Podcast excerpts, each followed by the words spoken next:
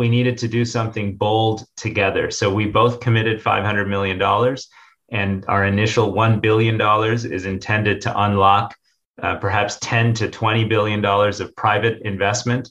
We've identified partners and projects uh, all around the world, and, and we are off to the races. We believe that our mission is to move a billion people out of poverty over the course of a decade using renewable energy technology, and we think that's now possible.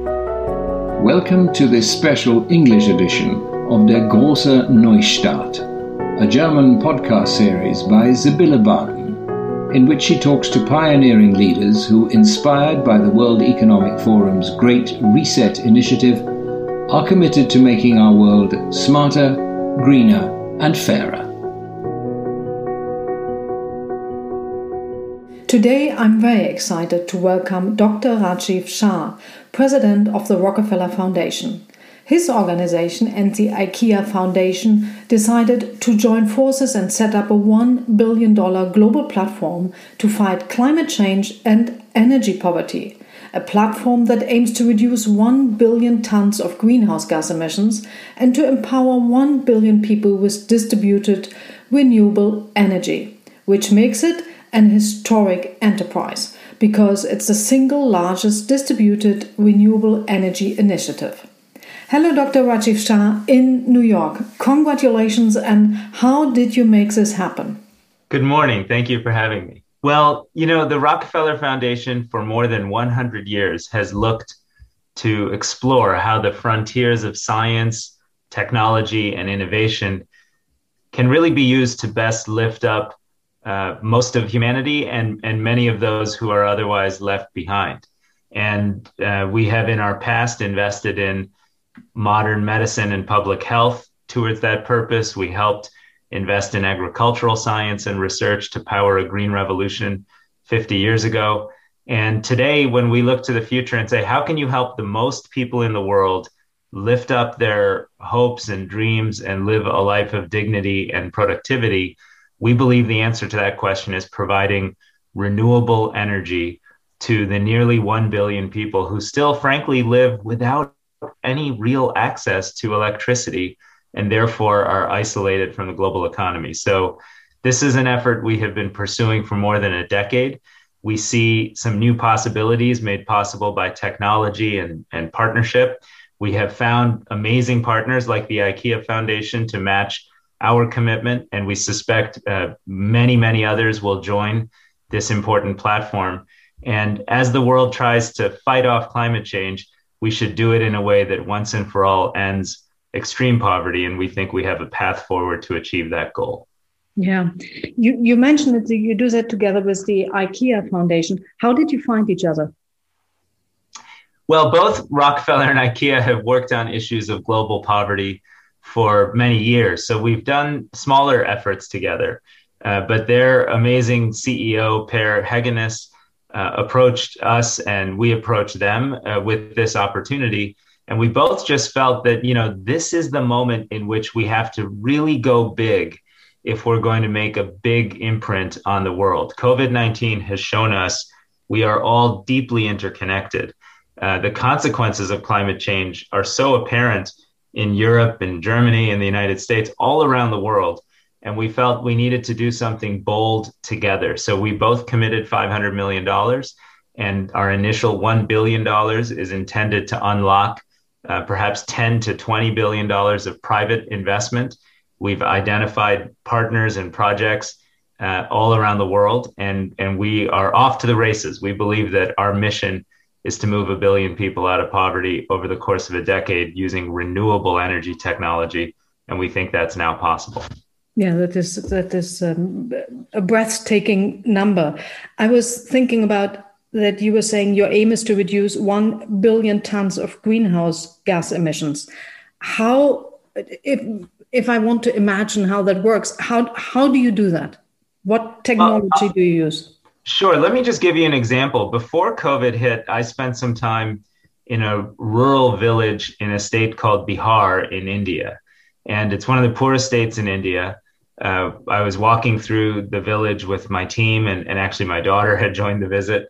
And uh, and in fact, as happens almost every day, uh, around dusk, uh, the the government provided electri- electricity just stopped, just went out.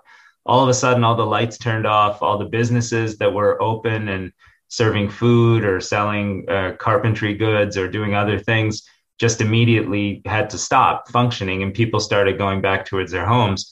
And then a few moments later, because of a Rockefeller Foundation supported uh, solar mini grid that we had installed near that village, uh, all the lights went back on and power restarted. People reopened their food stalls and their businesses, and economic activity continued to buzz. And that's really the difference. I mean, without electricity, you cannot have any viable economy. And without reliable electricity, all these small businesses around the world use diesel generators and uh, rely on dirty coal connected to, to large scale grids that often fail to serve them.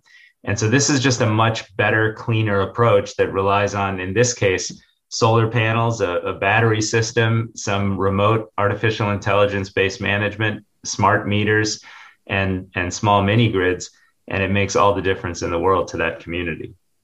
And do you work with with local companies, or you got already um, technology companies you you work with? Absolutely, local, national, and global. In in India, we serve uh, almost uh, more than seven hundred thousand customers today. We work with uh, some small scale entrepreneurial companies. Our biggest partnership is with Tata Power in India, probably India's largest power company and they've collaborated with us in a joint venture to build 10,000 of these rural mini grids uh, and to reach uh, more than 10 million people who currently live in the dark. And that's going to transform the lives of big parts of rural India. And, you know, we're excited to have a big collaboration with a major company. In Africa, we have local partners and national partners and international partners as well. And the same is true in Latin America and East Asia. So the, the strategy is anyone who can be part of this mission, we need you to be part of this mission. If you're a battery technology manufacturer, please reach out to us. We need low cost energy storage to bring a billion people onto renewable platforms. Uh, if you're a service provider, we can work with you. If you're a financier or a bank, uh, we need your capital. Uh, these these are going to be productive businesses, and more important, they're going to lift up a billion people out of poverty and protect our our climate future. Yeah, yeah by by when um, do you start? Well, this particular project actually, the Rockefeller Foundation started about nine years ago, and uh, and and so what happened was we collected data, and we started serving customers, and we started exploring how to create a business model that works. Initially, when when the team built this system, they had to charge customers 80 or 90 cents a kilowatt hour. That was the cost of energy production. But because the technology has gotten so much better in that time, that's now down to 22, 24 cents a kilowatt hour. And we think it'll come down another 30% in the next year as we achieve some scale. So we have been doing this for a while, but the, the effort to embrace big, bold new partners like Tata and IKEA and so many others, that's really been uh, just the last six months or last one year, actually. And uh, and we just think now is the time to scale this up so that it can be a big part of the global solution. Yeah yeah. Because you keep on mentioning that you want to improve the life of 1 billion people which is a massive number um, that's probably also the amount of people which are right now and living in total poverty um, can we talk about uh, a bit about creating access to clean and reliable power and electricity electricity and maybe also to water. Are you doing some project there as well? Well, absolutely, and frankly, they're all interconnected. If you if you walk through uh, a, a, slum of you know in, outside of Nairobi uh, in Kenya or outside of uh, you know Addis in Ethiopia or outside of Mumbai in India, you'll see you know millions of people living in very poor conditions and you'll see that mostly they have established these informal connections uh, where they try to tap into the government energy grid uh, and effectively take the power without really being officially served by the utilities. Uh, because you need power to purify water, you need power to keep food refrigerated, uh, and you need power to be economically productive in any community. You need it for light, just so women and girls can walk around at night and be safe from violence and sexual abuse. So, so it's so critically needed. And yes, our intention is to make sure that the people who have access to the clean, renewable, distributed energy that we'll now be able to provide, that they can use that for water purification, for food storage, for uh, productivity improvement on farm if they're in a rural community and they depend on family agriculture to to earn income and, and feed their families. All of the activities of modern life are made possible by energy and electricity. And as you note, you know, there's still we live in a world where 800 million people live in the dark. Another billion, billion and a half people have very erratic access to power. So businesses really can't uh, grow and are too constrained in that context. And we're convinced that this effort is the single greatest thing we can do to alleviate extreme poverty and suffering around the world. Mm. When you allocate now all uh, the money and technology, how do you monitor the yeah the development? Well, very very carefully. You know that's such a good question mm. because I have been a part of uh, of this work to help address poverty and vulnerability and ill health and suffering in in emerging and developing economies for a long time.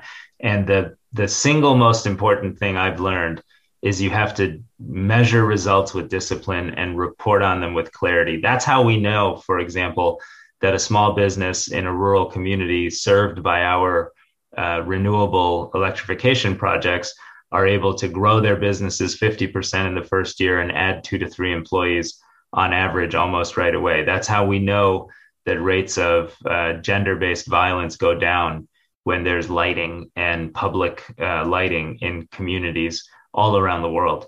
So, so we carefully measure the, the results of this work. We also measure whether or not you know low income and very poor families will pay for power and electricity because you could say, gosh, they're they're very poor. Why would they uh, pay for this? And the reality is, 97% of our customers pay their bills fully, which makes this an absolutely productive uh, commercial market once we get it going. And uh, we know that because we measure and collect the data. Yeah. You you also mentioned in the announcement um, that you want to unlock further sustainable models. Um, can you talk me through it? Sure. Well, you know, if you look around the world, uh, emerging economies and developing countries uh, have as their priority, first and foremost, the need to lift up the living standards of their people. This is even more true now with COVID 19 having pushed almost half a billion people back under an expanded definition of, of the poverty line. And so we sim- have a simple vision, which is uh, we need to help lift up that very large global community in a sustainable way. And what that means is helping energy uh, sectors transition to renewable electrification. It means committing ourselves to reach the people who are not reached with current electricity, but to do so with renewable sources. Uh, it means to reshape food and agriculture systems so they can sequester carbon and produce more nutritious food, but also uh, food that is is uh, more manageable for our planet and and more of a careful stewardship of land resources. And across the board these are the types of things we have to do to both lift people up and do it in a way that protects our planet. Because too many times people assume that the responsibilities of addressing climate change are really only on those countries uh, that have been the big industrial economies and they do carry the the large uh, burden of fighting climate change. But if we're going to succeed as a globe, we have to do it together, and there has to be some reason for emerging and developing economies to be passionate about this mission. And uh, we think this is the reason: is is do it in a way that lifts people up. Yeah. Do you see right now more passion for uh, rescuing the planet? Well, absolutely. I think I think you, you, know Europe has of course been a leader in that, and if you look at uh, how nations have invested in the economic recovery to COVID nineteen, you see in the EU in particular commitments to use, you know, 30 plus percent of the fiscal stimulus resources being invested specifically for greening the economy. I think the United States is seeking to do the same thing now under President Biden. And uh, the challenge now is saying, okay, how do we make that a global effort? How do we get resources and technology and know-how and partnership and collaboration, uh, not just in uh, you know a handful of wealthier nations, but make it accessible to every country and make this a global mission. That's what our energy transition platform aims to do in the energy sector.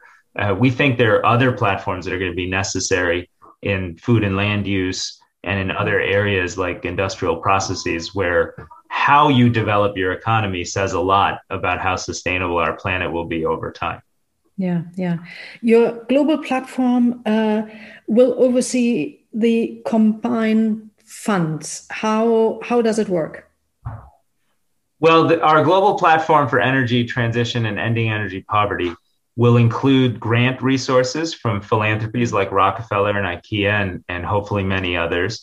It will include uh, investment ca- uh, investment commitments from development finance institutions. Most major industrial nations have uh, institutions set up to promote investment, private sector investment in global development objectives. So those institutions are right now making billions of dollars of commitments to this platform and that's going to be critically necessary.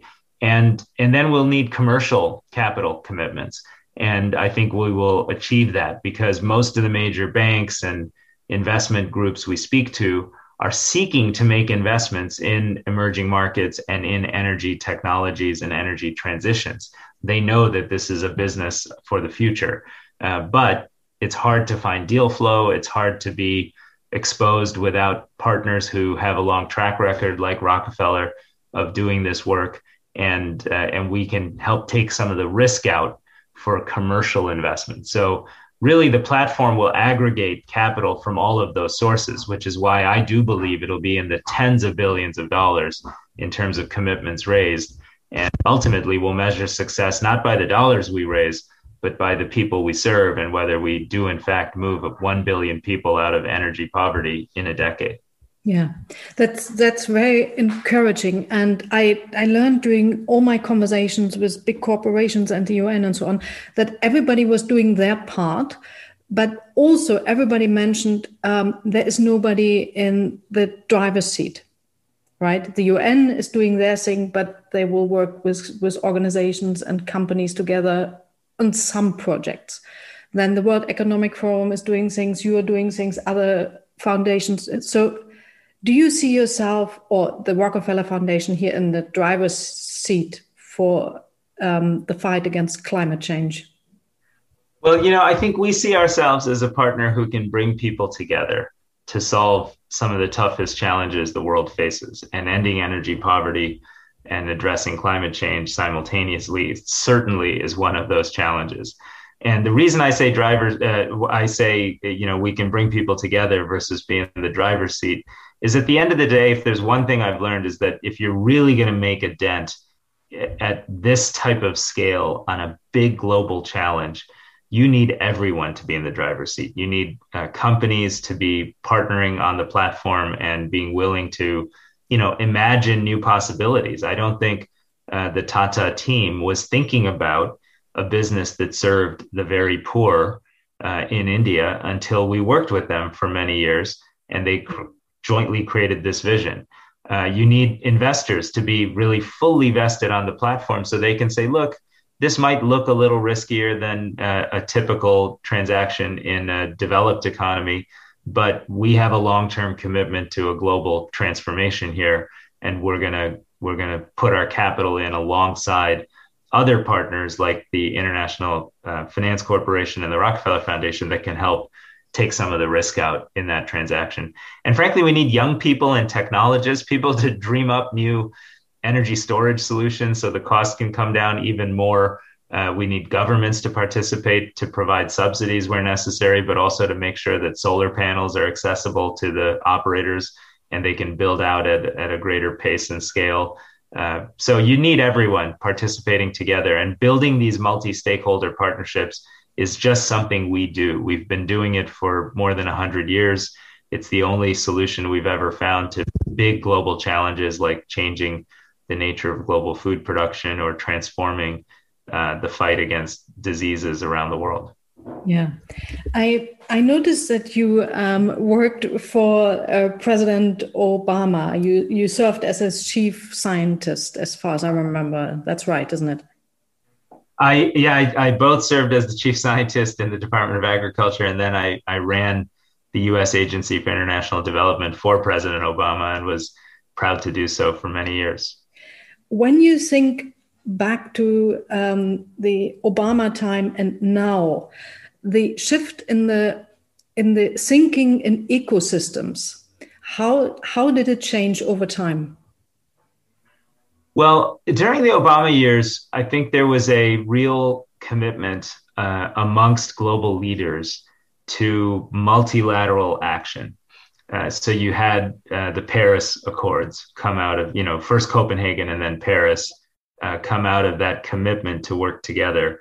Uh, you had bigger investments to scale up things like the Global Alliance for Vaccines and Immunization and the Global Fund for AIDS TB and malaria. You had uh, new initiatives that we created, one called Power Africa to help expand energy access in Africa because we knew that was really the only way to create stability uh, across that continent over the long term. And that was in everyone's interest. And ultimately, you had a shared commitment 192 countries signing on to end extreme poverty because it is now feasible to do that through the sustainable development goals. And and then i think after that you know and and you've written about this and spoken about this you know populism took hold in many nations including in the united states and there's been a great stepping away from that basic idea that to solve the world's toughest problems we need to work together and i think that's extremely challenging. So now with president biden america is back. Uh, we're we're once again committed to global problem solving. And I think you see in the actions uh, that that he is taking and his administration is taking that that renewal of American cooperative spirit is helping to re-energize some of these efforts. And it's and it's critically needed right now. We need to vaccinate everybody across the planet from covid-19 one of the efforts our foundation is focused on and we need to fight climate change but do it in a way that lifts up the poorest and most vulnerable amongst us which is the other objective we're deeply committed to. Because you talked about the sustainable development goals and the Paris Agreement, that leads me straight to your thoughts you have pointed out in Fortune magazine, where you state that we need a new Bretton Woods to restart the global economy and that the G20 countries should put the old organizations to a much better use. Can you go in some more detail? Well, you know, let me go back. As, as you remember, after actually near the end of World War II, uh, Prime Minister uh, Churchill, President Roosevelt came together and uh, created something called the Atlantic Charter, uh, which was a, a, statement of values basically saying, uh, we understand how we got here, and let's be proactive in taking some steps so that economies and countries can cooperate more fully and uh, therefore avoid future conflict. And coming out of that were so many important initiatives that actually achieved that goal. Uh, you've spoken about a global Marshall Plan, but the Marshall Plan itself was perhaps the best embodiment of the idea that if we help each other stand back up, we can build bridges instead of walls, we can share in our economic prosperity, and we can stabilize our geopolitics. And so today, when you eh, when you look at and the other big effort, of course, was the creation of the Bretton Woods institutions, the World Bank, the International Monetary Fund, ultimately the regional development banks that played such an important role in stabilizing globalization over many decades. Uh, our argument today is that COVID nineteen is uh, is the most destructive thing we've seen on a global basis since World War II and we have to we need our leaders to react in the same way now. Now while we're in the midst of fighting covid-19 especially around the world let's come together and have a new covid charter. Let's let's reimagine what the bretton woods institutions can do to help a, achieve an equitable recovery for everybody, not just those that live in wealthy countries or those whose nations are able to borrow and invest on better terms. Uh, let's reimagine our public health infrastructure so that this type of crisis never happens again. Uh, there's so many opportunities for renewed multilateral cooperation, and it'll take a level of resources that the current system simply doesn't provide. And so we're calling for really a rethink on those institutions and what they're able to do to prevent future transnational crises like COVID 19. Yeah, yeah. Um, I, I read a piece, we just talked about it earlier, um, which I quote to you, and I had to read it probably three times to, to really get it. You were saying about the multilateral development banks, and I quote, they can lend far more if allowed. Based on an independent analysis, these banks could unlock up to a trillion dollars in new lending while still maintaining their AAA ratings. That is, um, I've never heard that before. Well, you know, these are these are estimates done uh, by our partners, including the Bank of Italy and so many others. Uh, and and I think there's broad consensus, frankly, that if the shareholders of the Bretton Woods institutions were willing to, as they've indicated they are now, willing to conduct a capital adequacy review, uh, a lot of experts believe that such a review would show that you could actually achieve much more leverage on the balance sheets of these institutions in a manner that protects their credit rating, takes advantage of the current extremely low global interest rate environment, uh, and raises resources that are desperately, desperately needed to help economies achieve an equitable and green recovery. And just to put it in perspective, you know, rich countries have basically spent 20 to 30%. Our estimate is 24% of their GDP investing in recovery efforts, response and recovery efforts to COVID 19. The large emerging markets around the world have spent about 6%, and the 70 plus low income countries that are called developing countries have only been able to spend 2% of their GDP in an, investing in a recovery. What that means is we're going to have this great divergence. And the divergence is going to be fast growing uh, economies in, in countries like the United States and Germany that, frankly, have had access to vaccines and have uh, had big investments in stimulus and recovery and supportive monetary policy actions. And then you're going to have in 70, 80 countries around the world a prolonged 10 year long economic crisis because they don't have the same access to vaccines. COVID 19 is just taking off in many of these places and causing huge death and devastation in their economy. And, uh, and on top of that, they don't have the resources to invest in a recovery. So we said, well, what are reasonable ways to generate the trillions of dollars needed to promote an equitable recovery and prevent the next set of crises, namely climate change and future pandemics? And we came up with plans for the International Monetary Fund, the World Bank, other regional development banks to, within their charters, uh, raise the resources necessary and be a huge part of the global solution. But we need that bold leadership and we need it now. Yeah, we need it now. Um, I had a conversation with the um, UNDP administrator who basically said that at the moment we have 10 rich countries who are who have 87% of the vaccines. So, and I wonder, talking to you and so many willing, big organizations and corporations, how is that possible? Yeah, you know, historically, uh, lesser de- developed countries have lagged wealthy nations in access to vaccines new vaccines historically would take 18 to 20 years to reach lower income countries at scale. And even with the advent of the Global Alliance for Vaccines and Immunization and all these big new partnerships uh, that really came to fruition over the last two decades, some of which I helped create uh, in prior roles, even with that, you, you have a significant lag for new vaccines reaching uh, the bulk of the world's population. And so, and there's a, a lot of reasons for that.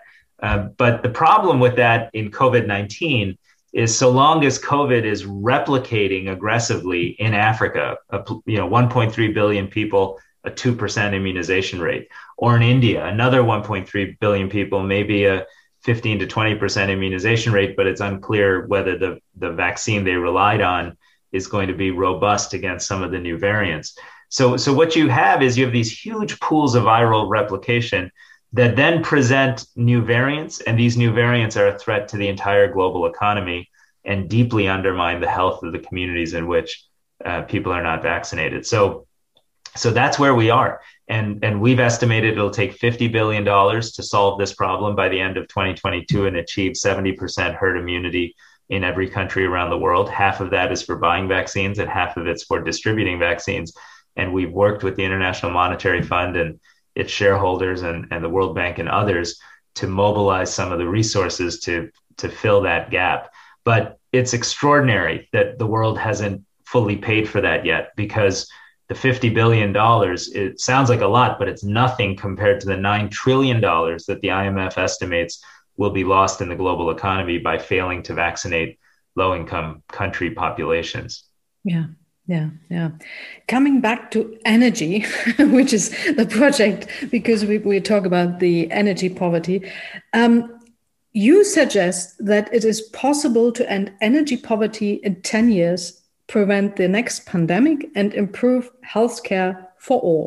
That sounds fantastic. How, how can we do that in that short amount of time?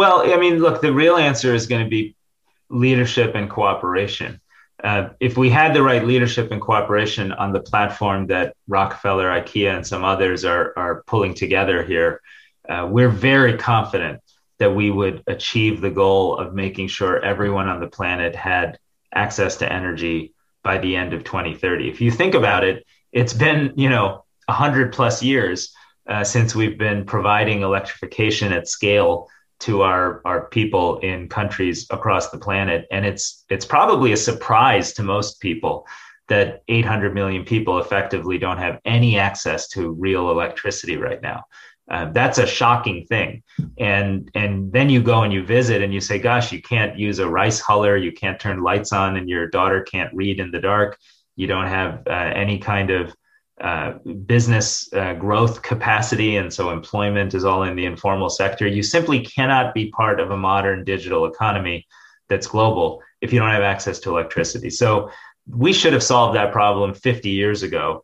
And the idea that it'll take 10 years uh, to solve it now is one that is really all about leadership. But we've laid out a plan. It's very specific, it's public private, it's based on uh, renewable energy technology and distributed technology. We have the partners lined up, and we're we're going to get that done with uh, with the support of the of global partners. On on preventing the pandemic, uh, the future. You know, I, I helped lead the Ebola response in West Africa on behalf of the United States and the Obama team uh, back in 2014 everyone saw coming out of that. There were four major reviews, one hosted, of course, by, by Germany, uh, one by the you know uh, by the United Nations on, on on which I served, and they all had the same basic vision of how you prevent pandemics. You invest in surveillance and you share the data. You invest in platforms that can rapidly develop vaccines, drugs, and diagnostics, and you make the outcomes of those investments broadly accessible, widely manufactured, and readily available. You know, you have a standing capacity, country after country after country, to stand up a public health response as soon as you see that a pandemic has hit and and you have a coordinating mechanism for the international community to support those nations that are unable to get over the hump on their own. That's basically it. Every every one of these reviews says the same thing. Same thing after the zika outbreak in latin america and, and parts of the united states. And so so now coming out of covid we know what needs to happen. The question is will we have the political leadership to get it done? Uh, the Rockefeller Foundation is creating a, a, a, global collaboration to share data on pandemics so that people are not surprised by epidemics that turn into pandemics. But uh, so much more needs to be done. But the roadmap could not be more clear and, and was clear after Ebola, was clear after Zika, is now clear during COVID 19. And it's upon us to make sure this doesn't happen again. Yeah, yeah. You mentioned the, the um, coordinating mechanism. Um, the UN, for example, has for uh, COVID 19 a program called COVAX, and they could have been the coordinating uh, mechanism, mechanism. However, the political will of the national states wasn't there. There was hardly any financial support coming out, so the whole program is actually in jeopardy. How do you, especially now in, in the Rockefeller Foundation, how do you change political will? Uh, well, part of it is you change the leaders, and and frankly, President Biden joined, you know, came on the scene and put America back into the spirit of global cooperation, and his administration made a significant immediate investment in COVAX. They started donating actual vaccines on top of that, uh, and they have become uh, they've gone from sort of not participating to uh, being a global leader and encouraging participation. So that's that's part of the answer. I think another part of the answer is having high aspirations. You know, COVAX, as you point out, started and they had an immediate goal of getting kind of 20% uh, of the need covered with vaccines that could be financed and procured. And while commendable, uh, that is not going to get you to the 70% that's required for real herd immunity and protection. So, you know, we worked with uh, all of those partners, and now there's this new goal of 70% by the end of 2022. The International Monetary Fund, Rockefeller Foundation, and other observers, including the WHO, have helped construct the roadmap of what it will take to get there. Uh, and the challenge is now raising the $50 billion required to achieve that goal and recognizing that we are all in this together. You are not safe in Germany. You're not safe in the United States. You're not safe elsewhere unless uh, unless COVID has been uh, dealt with in uh, places that might be perceived as far away. But for a pathogen like SARS-CoV-2 is really not that far away. Yeah, yeah. Yesterday or, or, two days ago came the new um, IEA report out, the International Energy Agency, which sets out more than 400 milestones to achieving net zero, and they are quite drastic in their in their approach. They say these include no investment in new fossil fuel supply projects from now on, for example. We also have the IMF, which has this really radical steps. Uh, they are saying by 2030, we need an average global price of $75 per ton of CO2, way up from today's $3 per ton. So there is a massive movement going on, but how optimistic are you that by 2030 we are where we want to be? Well, you know, on on the specific question of electrification and energy systems transitions, I am more optimistic. I believe you can uh, embrace what the Rockefeller Foundation is now doing with its partners and similar efforts, and basically phase out all the technology that we know is making the Earth uh, very unstable from a climate perspective and is just not cost competitive with new renewable technology. So, for diesel generators, for example, should be a sort of item that you see in a museum because nobody likes them. They're noisy, they're dirty, they're dangerous, and they cost a lot to operate relative to uh, low cost distributed renewable options. Similarly, the idea of building massive coal plants, and by the way, the world is in the midst of uh, commissioning and financing 500 gigawatts of new coal, 112 in the 27 countries that are supported by uh, the Chinese Belt Road Initiative, for example, that that is the wrong path forward, and that is both more costly and less uh, effective as services to people who don't have electricity access than than embracing renewable strategies. So I think I'm pretty confident that the confluence of private sector leadership and public sector recognition and, and some unique things that civil society and, and institutions like mine can do will achieve that goal. I'm less confident on the question of carbon pricing.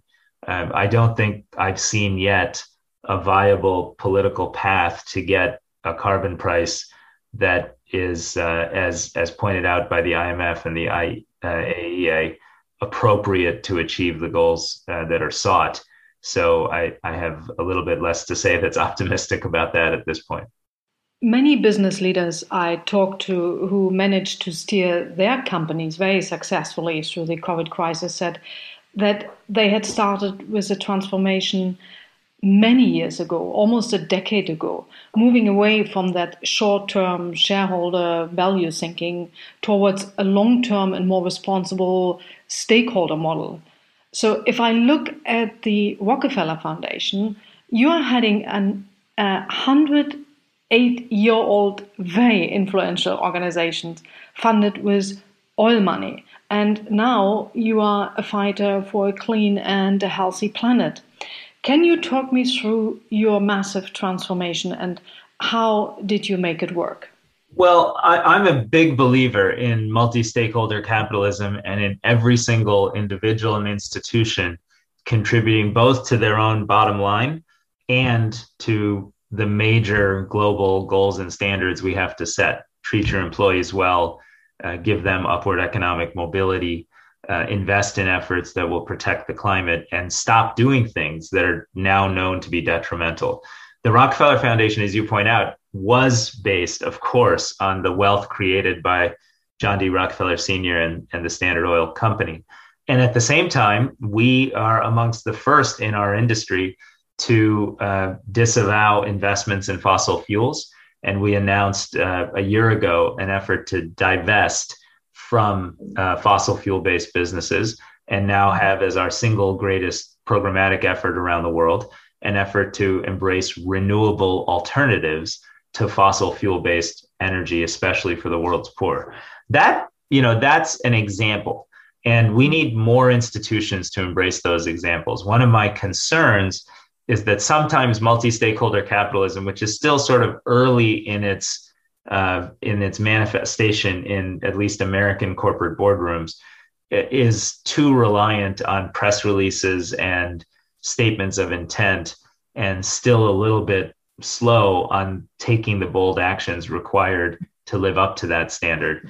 And uh, so we encourage others to do so and we try to you know lead by example when appropriate. Mm. which which barriers of change did you hit during this time I'm not sure you were there already, but maybe you do know.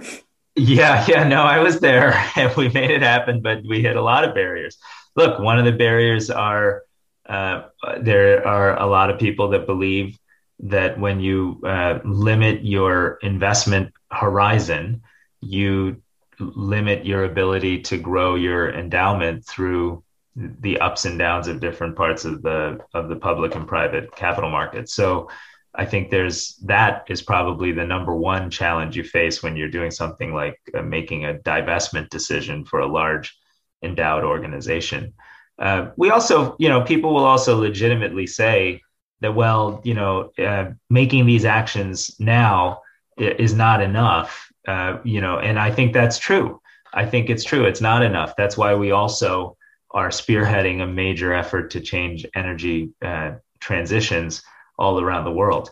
But, but a lot of people don't take the first action because they're told, well, it's complicated, it may cost you some money over time, and it's not enough. And, uh, and those are all reasons we had to sort of fight through and do a lot of learning, a lot of education, a lot of observation of others who had gone down this path before us and, and observe that, well, they did just fine. So, so we can follow their lead and, uh, and, and go ahead and, you know, take that path from what you're saying, I think you did very well.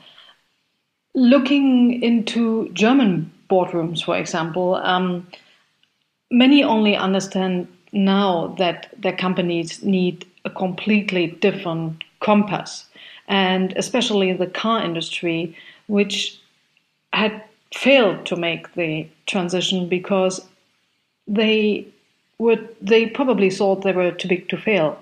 So, what would be your advice to businesses who want to match the requirements of our time, but perhaps don't know how? Well, I think the first the first thing you have to do is set the goal. Uh, and many companies have now set the goal of net zero by a certain date, often 2050. I think uh, our climate change experts will tell you that that's not enough.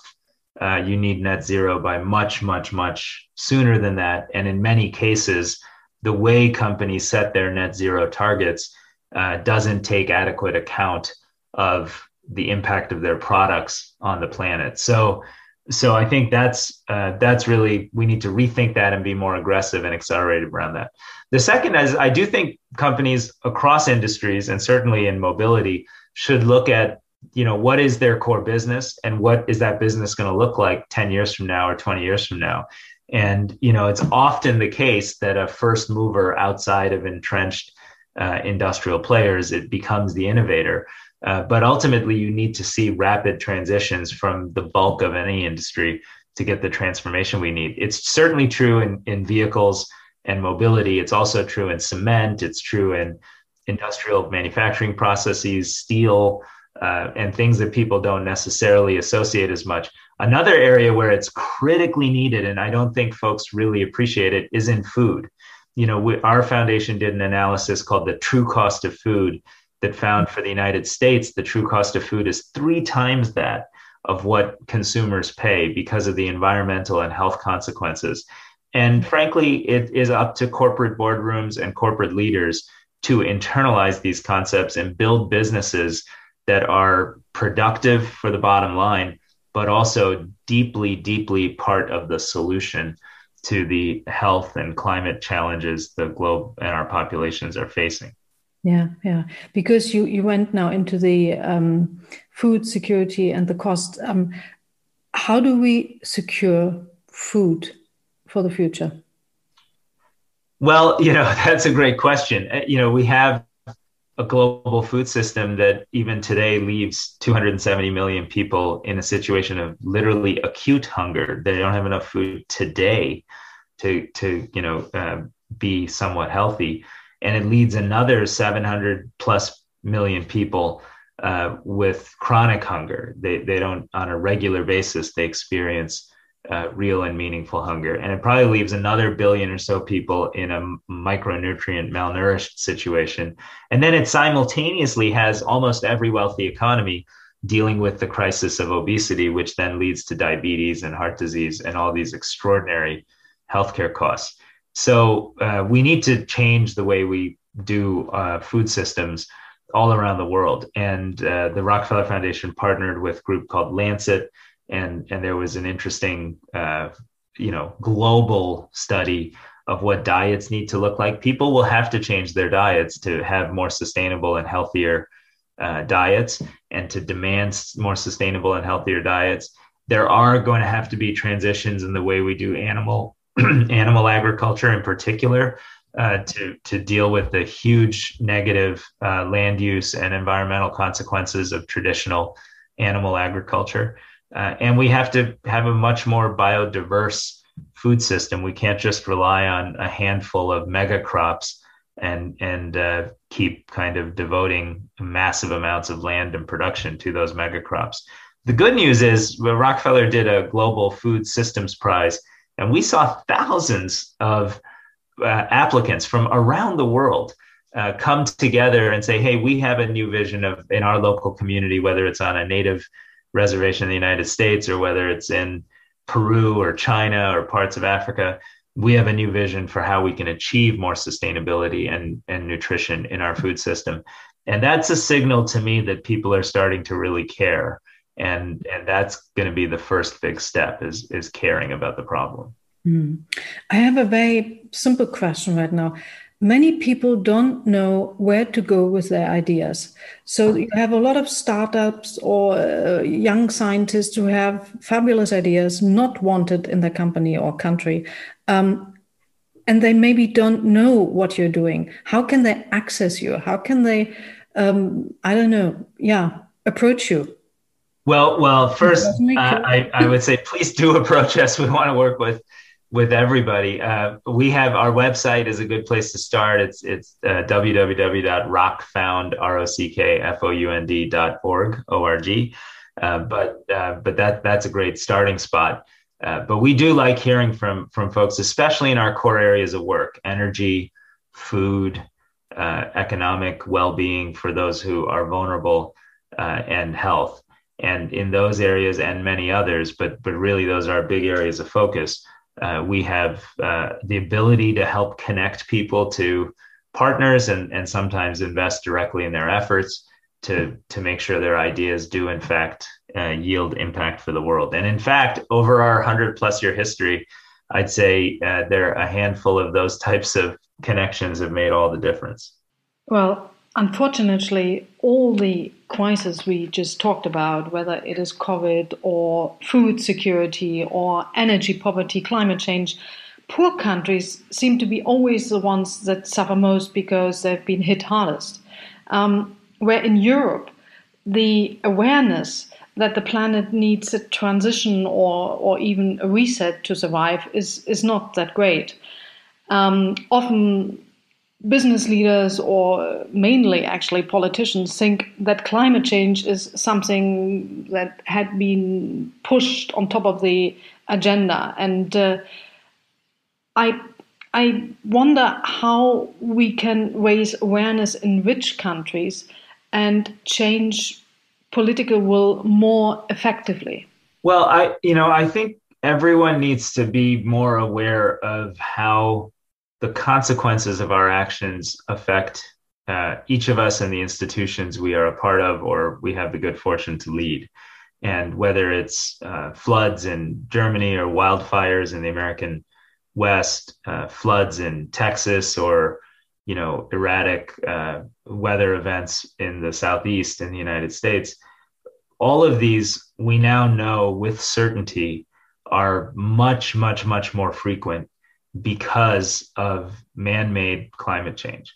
And we have an obligation to understand that and an obligation to make sure that we are part of the solution and and not the problem. And so when you say, you know, business leaders believe the topic has been sort of forced upon the agenda. Well, it mm-hmm. should be forced on the agenda. You know, it should be, and then and then leaders should study it and learn it and understand how it intersects with their business and understand how they can position their business so that they're part of the solution and not part of the problem. I mean, there have been some big industries that succeeded for a while by being part of a problem. You know, the tobacco industry, but over time I think most business leaders would much rather be associated with the solution.